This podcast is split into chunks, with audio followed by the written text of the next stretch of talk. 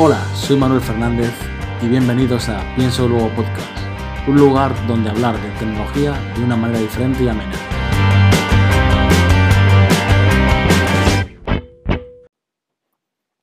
Hola amigos, estamos de vuelta al podcast y hoy os quiero comentar un hito del marketing de, de los 80. La historia de Nike. Hace 35 años, la unión de dos colosos cambiaría por completo la historia del deporte. En septiembre de 1964, el por entonces joven y prometedor Michael Jordan firmó un contrato de exclusividad con la marca Nike, que lo convertiría en un icono mundial. Por aquellos años, Nike era una firma consolidada en el mercado de las zapatillas de Estados Unidos, pero todavía no había dado el salto planetario que realizaría luego. Por su parte, Jordan era una gran promesa que venía de Carolina del Norte y acaba de sumarse a los Chicago Bulls en el draft de este año. El dueño de Nike, Phil Knight, buscaba ganarle mercado a quien, era por entonces su competidora, Reebok, y por entonces contrató a este jugador de baloncesto. Por supuesto, Jordan no era más que un jugador con mucho potencial, pero era una apuesta que Nike estaba decidido a hacer. Dicen que fue difícil convencer a Michael, quien estaba empeñado a hacer que su, eh, que su agente estaba empeñado ah, en que firmara con Adidas. Pero Nike le ofreció de todo. Eh, dos coches, un contrato millonario y lo más importante, unas zapatillas especialmente diseñadas para él. Se habla que, que Michael Jordan de la época ganaba 500 mil dólares solo de publicidad en 1984 al año, claro. Una cifra bastante elevada para, un, para una promesa, para un Rocky. Hasta septiembre de 1984, ninguna empresa de ropa deportiva había hecho eso. Personalizar un producto y hacerlo único. Pero con Jordan, Nike está dispuesto a hacerlo. Finalmente, Jordan dijo que sí a la propuesta de Nike y tendría 5 años de exclusividad. Pero Nike no estaba dispuesta a regalar su dinero. En el contrato, lo primero que firmaron tenía tres objetivos para el jugador de baloncesto, de los cuales tenía que lograr uno. Primero, ser el novato del año. Debía convertirse en un All-Star y debía haber marcado un promedio de 20 puntos por partido. Si en los siguientes tres años no conseguía alguno de los tres, la empresa podía optar por dar de baja el acuerdo. Internamente se planteó una duda, que qué pasaba si Jordan no conseguía alguno de los tres objetivos, pero las zapatillas se vendían mucho. Y los, directivos dijeron lo siguiente, si Jordan consigue vender 4 millones de dólares en zapatillas en los primeros 3 años, de otros dos puntos nos importarán un bledo. A los pocos meses nació un producto que sería inigualable.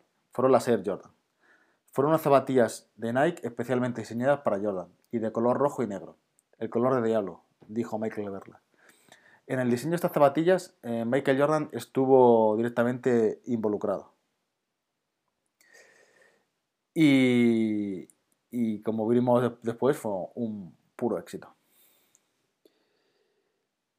Eh, Nike tuvo que luchar contra los contratiempos de que la NBA no estaba dispuesta a que un jugador utilizara zapatillas de colores. En esa época, en 1964, la política de la Liga de Estados Unidos eran calzados blancos.